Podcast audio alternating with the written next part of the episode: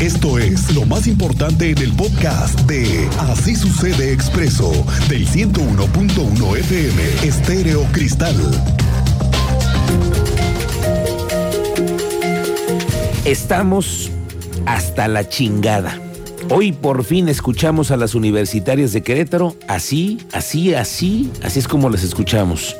Casi una semana después, fue hace apenas una hora y minutos, un grupo de mujeres con el rostro tapado, de negro todas, casi todas, con lentes oscuros, algunas con pasamontañas, para no ser reconocidas. Estamos por cumplir la primera semana, el primer episodio del movimiento estudiantil y lo que tenemos es una denuncia pública de persecución a los estudiantes y de amedrentamiento de autoridades externas a la universidad. Este mediodía supimos, ahora sí, con más certeza de lo que están exigiendo. ¿Por qué están en paro? Está a usted por escuchar a una de las representantes del comité de redacción del movimiento el acoso, agresiones verbales, hostigamiento, amenazas, persecución académica e incluso la privación de procesos de titulación hacia la comunidad estudiantil por el mero hecho de hacer públicos los compadrazgos, complicidades, corrupción y pudrición del sistema al interior de los puestos directivos de la Universidad Autónoma de Querétaro. La estudiante que hoy dirigió un mensaje a la comunidad estudiantil y civil del Estado denunció que también durante los primeros seis días del paro académico se ha registrado la detención de un estudiante. Actualmente existe una cifra preocupante de denuncias ante la UABIC sin respuesta. Cifra indefinida debido a la falta de transparencia y actualización en la publicación de datos oficiales. Situación que nos tiene hasta la chingada y por lo cual reiteramos que seguiremos en paro. Como siguiente punto, hacemos de su conocimiento que durante los últimos seis días hemos sido víctimas de hostigamiento y amenazas por parte de grupos de choque, personal docente y administrativo. Denunciamos la detención injustificada de un estudiante de la Facultad de Lenguas y Letras a manos de elementos policíacos. Así, así es como hablaron con ese tono hoy las estudiantes a las afueras de un campus, encapuchadas, mandaron llamar a los medios y han denunciado todo ello.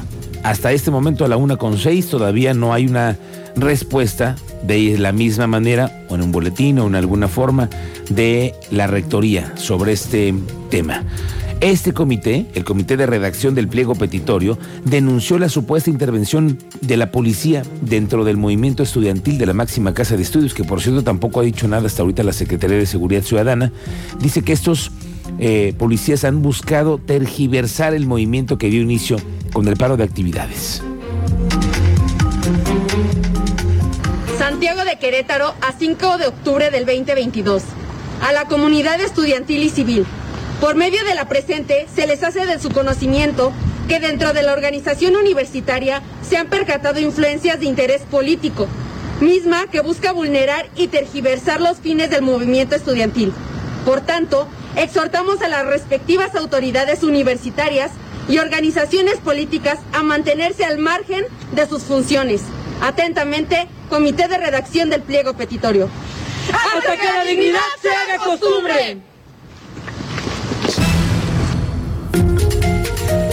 Así es como estamos escuchando las universitarias. Y sí, ojo, ¿eh? ya están observando la intromisión de organizaciones políticas, de intereses políticos que también empiezan a asomarse en el conflicto universitario. Pero hay que decirlo, esto es un conflicto al interior de la UAC. Hay problemas al interior con los maestros. Hay interior, al interior hay problemas porque no se les han dado respuesta a los jóvenes de sus inquietudes, porque hay denuncias de acoso, y no han prosperado. Ese es el verdadero problema y por eso la olla finalmente ya así ha explotado después de muchos años en los que nadie había dicho nada. Y ahora tienen el problema encima. La rectora de la universidad tiene un problemón en este momento. Otra vez estamos con temas educativos pendientes. Ya ve que se dio el asunto de la falta de apertura de algunos planteles educativos que porque no habían terminado y ahora, resulta que también hay un plantel sin luz y del que todavía no hay cómo solucionarlo. La UCEBEC se comprometió que más tardar el próximo lunes haya la instalación eléctrica provisional en la escuela primaria Vicente Guerrero, que no tiene luz desde hace casi un mes. Ah. Un mes, Cristian Lugo. Bueno, ¿de qué se trata un mes sin luz? Mari Carmen Guerrero, madre de la familia afectada, nos comenta. Quintos y los tres sextos a una manifestación pacífica el día de hoy, la cual tuvimos muy buena respuesta. Vinieron las autoridades correspondientes de gobierno del estado, las de UCB, para darnos una solución.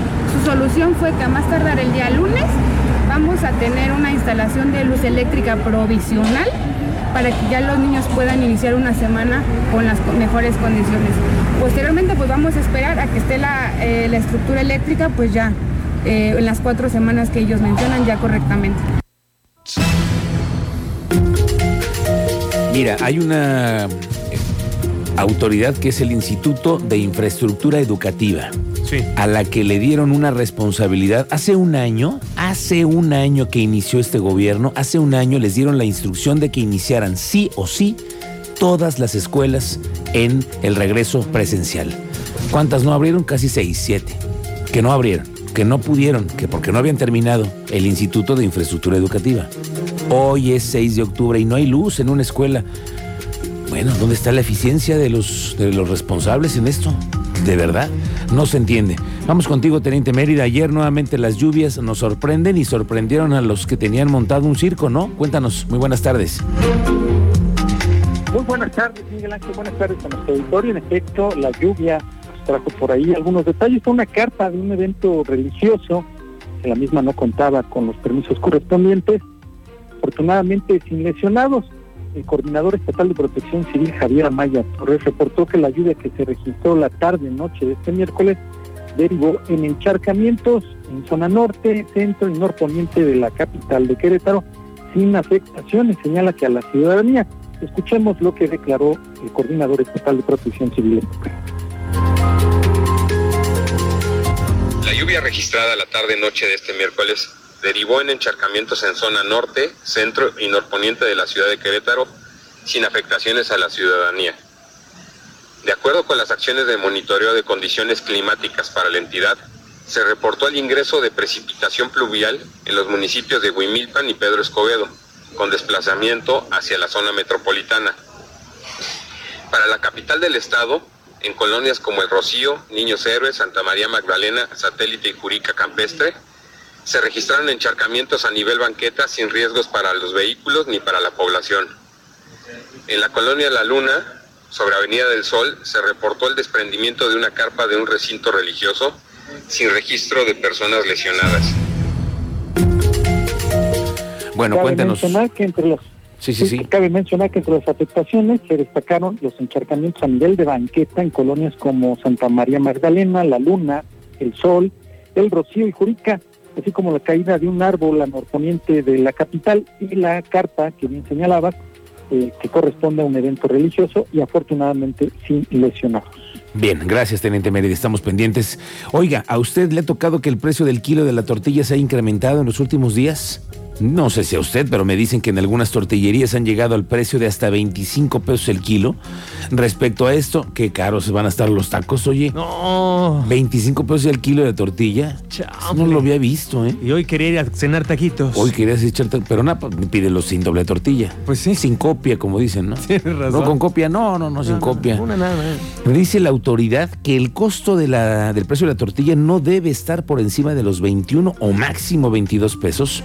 El secretario de Desarrollo Agropecuario no descartó que debido a la inflación algunas tortillerías estén abusando. Pues ahorita está alrededor de entre 21 y 22 pesos, es lo que nosotros tenemos identificado de lo que está en promedio en un, en un lugar y otro, pero eh, evidentemente que tampoco descartamos de que alguno quiere estar abusando.